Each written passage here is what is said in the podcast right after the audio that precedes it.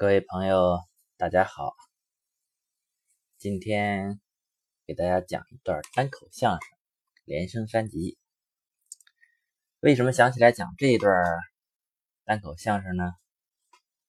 这个上学的时候呢，每年到了元旦的时候，班里都会举行元旦晚会。那会儿吧，我这个人也不会唱歌，也不会跳舞，完了呢。就靠这一单口相声过日子，哎，每次举行元旦文艺晚会的时候，哎，我就轮到我了，我就上去说一段，哎呀，连升三级。前些日子有一次同学聚会的时候，我们同学说了，哎，就想着哪天听你再给讲一段这连升三级啊，所以这次趁着这个机会呢。再给大家讲一次连升三级。呃，祝愿在我人生路上陪伴我走过风风雨雨的朋友们，以及即将在我人生路上出现的伴我继续走过风风雨雨的朋友们，一生都平平安安，好运连连，连升三级。好，咱们废话不说。开始讲啊！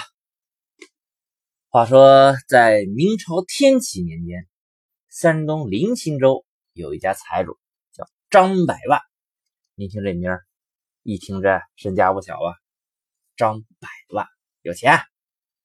他有一儿子叫张浩古，三十来岁了，这家伙从小是娇生惯养，没念过书，哎，不认字儿。连自个儿名字也写不出来，每天呢就是一堆狐朋狗友啊，提着笼架着鸟，茶馆酒肆，吃喝玩乐，就这，天天的街上逗调戏个大闺女小媳妇儿，对吧？哎，啊，不干什么正形。这大伙儿呢见他以后，哎，当面都得忠心忠贞那啥啊，对吧？当面你不给他面子多不好啊。当面一见都说：“哎呦，大少爷您来了。”哎，当面管这大少爷。啊，背地里啊，大家都叫他狗少。哎，你听这狗少，就是都都看不起看不起他呗。他说有这么一天啊，正好给我闲着没事上街溜达去了。哎，走着一看，哎，前面围了一圈人，干嘛呢？过去，哎，上来上来，大少爷来了啊！哎，进到里边一看，哦，相面。这相面呢，这边正说着。那下面能白活呀？一堆人围着看热闹。下面一看，进来人一看，哎呦，认识啊！这张百万家那狗少吗？有钱的时候啊，这奉承几句，说几句好听的，他不得赏我点银子啊？好，奉承奉承他。你看张好古，哎，假装说：“哎呀，这位老兄。”你双眉带彩，二目有神呐，可做国家栋梁之才。这要是上京赶考，总能得中。要别人呐，明白事儿了，一听这，啪，一大嘴巴就上去了。我上京赶考，我一个字都不认识，我拿什么考啊？可这谁？这张浩古啊，他哪想那么多呀？他想，我们家有的是钱。想这官儿，那不容易吗？这年头啥拿钱买不来啊？哎，挺高兴哦！我要现在上京赶考，总能得中吗？我保你中前三名。你要得中之后，我喝您的喜酒。好，给你二两银子。这就给人二两银子，到家里头。打点行囊包裹，上京赶考。你说他也不自个想想，你咋去呀？再说了，这科举制它是有规矩的呀，你得先考乡试，当了秀才，然后嘞，哎，乡试完了考省试，省试完了以后，哎，一级一级，你到了北京叫会试，你才能去北京考试的。他这现在一个字不认识，你去北京考什么呀？哎，但是他不知道这个规矩啊，还是要上北京，家里有钱嘛，多带金子，少带银子，暗藏珠宝，骑了匹高头大马，奔北京了。这一路上啊，是小行夜宿，哎，终于这是到北京了。但是他吧，动身比较晚了。等他到北京那天啊，正赶上是科考最后一天了。哎，甭说你进考场了，他到北京时候啊，他连北京门他都进不了。怎么着？晚上了，这半夜三更的，车门都关了。也可巧啊，你说他这个骑着马瞎转悠，哎，正好转到西直门了。半夜三更啊，正赶这个西直门进水车。明清两代，这个皇帝是有讲究的，他在北京坐着，他得喝。京西玉泉山的水，半夜里老百姓哎到山上往城里边拉这个泉水，哎这得当天的，每天得拉，当天喝不够了，拉水的人插头，喝的剩下的倒这个水只供皇族喝，别人是不能喝的。这个张浩古啊到的时候正赶着这进水车，守城官老远看见送水的车来了。城门打开，往里进水车。要搁别人啊，也不敢跟着进啊，这知道规矩啊。这你进，啊官兵抓住了，不得砍头啊？张浩古不懂啊，骑着马跟着，一看有人进，骑着马跟着进吧。这守城的官一看这架势，也不敢愣啊。说这看这架势，这是给皇皇上家押送水车的吧？这拦着了，不是找不对的。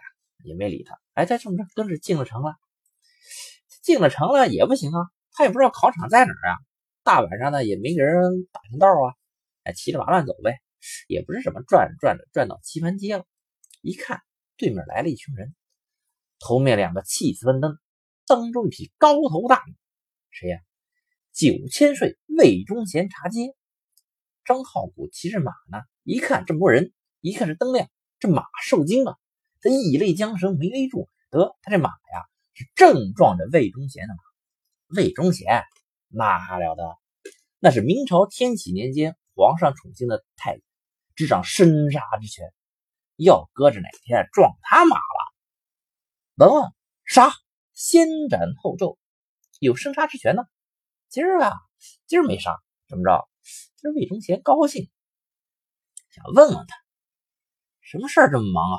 一问行了，这小子黑更半夜的，你闯什么丧啊？张浩古也不知道这九千岁啊，在家里横惯了啊！你管了，我有急事哟，猴崽子真横啊！黑更半夜的，你有什么急事啊？我打山东来，上这儿赶考，晚了。我进考场进不去了，你说考场进不去，这不给我前三名耽误了吗？啊，你就总知道你能中前三名，你就有这个学吗？有这个把握？那当然了，没这把握，大老远的谁跑这来干嘛了？那也不行啊，现在考场关门了，你也进不去。那我不会砸门吗？还真没听说过到考场砸砸门去呢。他这么一说，魏忠贤这么一想，怎么着？他就总知道他能中前三名，总有这么大学吗？不对，这是撞我的马了，想要跑，不能让他走。哎呀，去把这个人给送进考场，拿我一张名帖。魏忠贤的意思是，到底看看你有没有这么大学问。可魏忠贤也混蛋，你要看他学问，你让他自个儿去得了，他到那也中不了啊。他给拿着名帖送考场，赶不中，就给送去了。到了以后，这么一地帖帖子，两位诸侯一看，怎么着？九千岁魏忠贤，黑更半夜送来人啊！哎呀，俩主考官半夜都起来了。俩人坐那一研究，哎呀，叶兄，九千岁黑更半夜送来的人，这一定是九千岁的亲知近派啊！这咱得收留下呀。这说不行啊，年兄，咱们这号房都满了。哎，那也得想办法呀。号房满了没关系，咱俩这么凑合凑。我在你这屋，让他在这儿。好，半夜里头，大主考倒腾房子搬家，把房子给腾了。这么着，他进了。这俩主考官又研究上了。年勋，咱们得给他出题呀。这个说，这怎么出题呀？这玩意儿，咱也不知道他蒙起的什么书啊。回头他要写不上来，中不了，这不得罪九千岁吗？那怎么办呢？怎么办呢？这个事儿，哎，这不有卷子吗？干脆我出题，我说你写，他们俩人给办了，一个说一个写完了，俩人这么一看，嗯，行，还好，这不废话吗？那自个儿出题，自个儿写，他能不好吗？完，俩人这么一商量。这玩意儿要是真给中个头一名，这可不太好交代呀。那你要说不中又得罪九千岁，得了，给中个第二名吧。中了第二名，一个字没写，来个第二。中了以后啊，到了三天头上，应当是赶考的举子啊，得去拜师去，拜主考，递门生帖，算他的学生了。哎，以前这个封建社会就有这个师傅跟门生，哎，这是很注重的一个派系的。结果张浩古没去啊，他倒不是架子大，他不懂啊，他哪懂这个呀？没上过学，也不认识字儿，没去，没去。这俩主考官又研究上了，年勋，这个张浩古不近人情啊。虽然你是打九千岁那儿来的，可是。我们这样关照你，没出题，也没让你作文，给你中了个第二名，你怎么这么点面子也不懂啊？怎么都不行，来拜拜师啊！我来看看我们家这太大了。那你说，哎，别着急，你想想，咱们不是冲着九千岁去的吗？再说回来，这是九千岁的近人呢，将来他要做了大官，咱还得让他关照咱们呢。他不是不来看咱们吗？走，咱瞧瞧他去，好嘛！老师拜学生来了。到这块儿坐下这么一谈话。哎呀，那天呢，要不是九千岁拿帖子送你啊，这考场你可是进不来了。他也不知道哪儿的事儿啊，什么九千岁呀？那就好好的来应着着啊，多谢两位啊。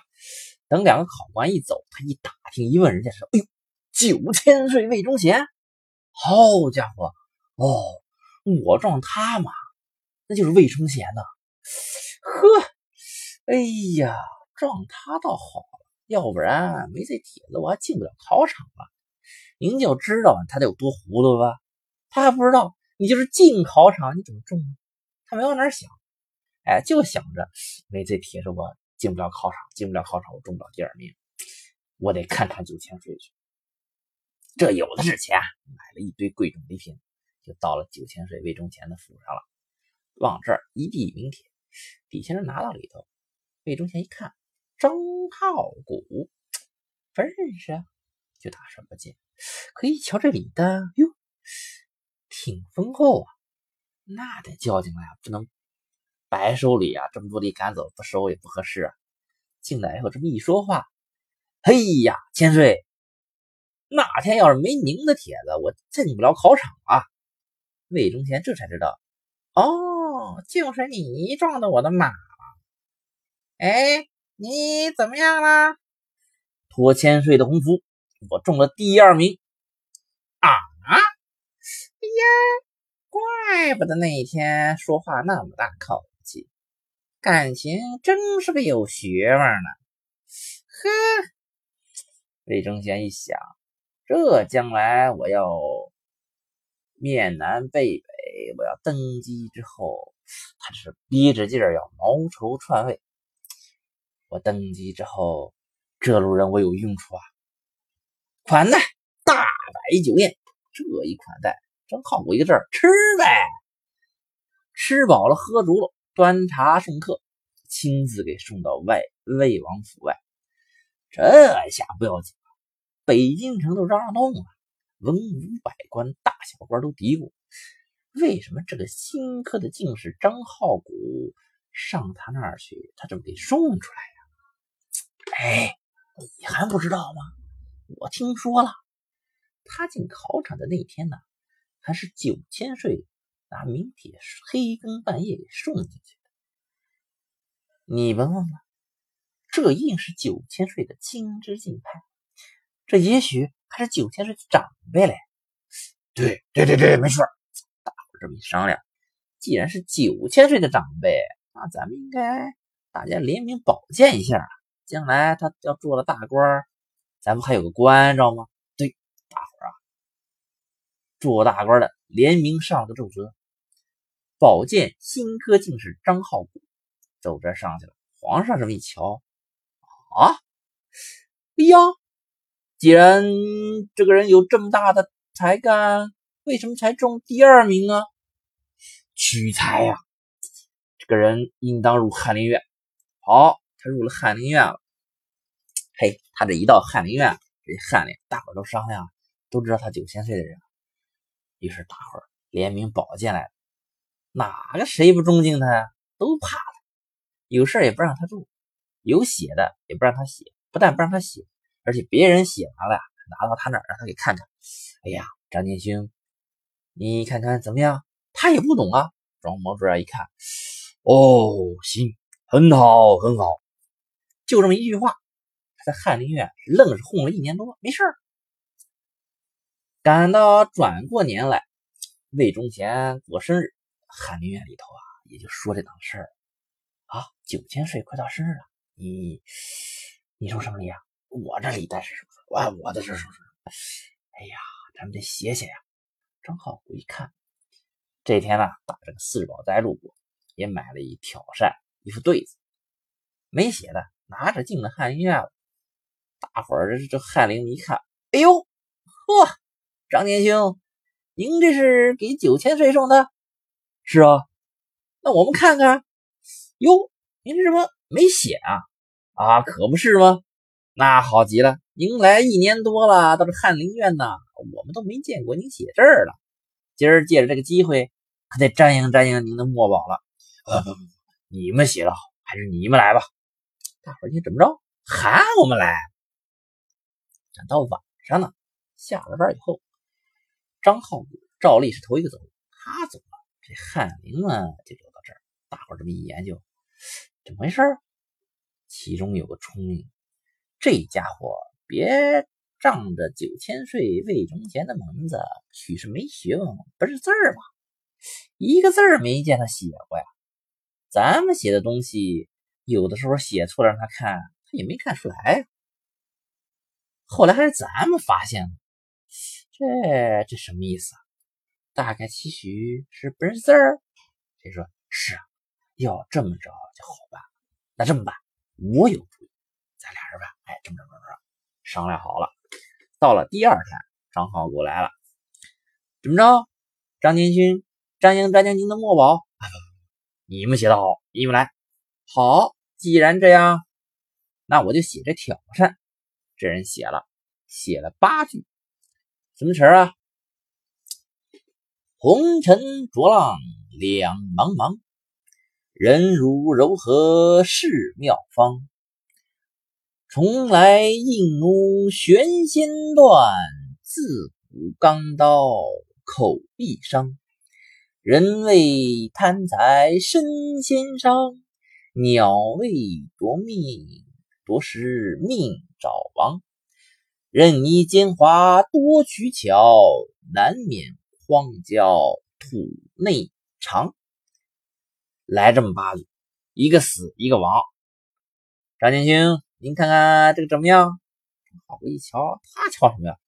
哦，行，很好，很好，就这样了。这个写对子一看有谱了，行了，一动脑筋编了个词儿，大骂魏忠贤。说魏忠贤要蒙仇篡位，图谋不轨。写完了，张建兴，您看这行吗？他还是一句很好，很好，这也很好啊！啊，好好行，这么着吧。到这天啊，还真给送过去了。他送去了，他礼品多啊，那礼单贵重啊。哎，来迎接进去了。这对着和挑扇刚要打开，魏忠贤要看，这没看呢。皇上的圣旨来了，亲赐福寿字。哎呀，魏忠贤得接福寿字去。啊设摆香案挺麻烦的，还把这茬就搁过去了。这东西可就给挂上了。说挂上了，没人看出来吗？有人看出来。大官这么一看，啊，这不是骂九千岁吗？看出来可是看出来了。文武百官都不敢说，怎么不敢说呀？他知道魏忠贤这脾气啊。有人一告诉千岁，某某人可骂您了。魏忠贤一听，怎么着？敢骂我？杀！先斩后奏。杀了，杀完他一想，不对呀，他骂我，他一人知道，你告诉我了，那你也知道了，那我这更寒碜了，也杀，一块杀，就这，谁敢告诉他？就这么着，哎，打这挂了一天没事又过了几年呢，这个天启皇上驾崩了，崇祯皇帝继位，崇祯这么一登基啊，好嘛，打这个魏忠贤家里头。抄出来龙衣龙冠，这一定要篡位啊！杀魏忠贤是传家该斩，灭门九族。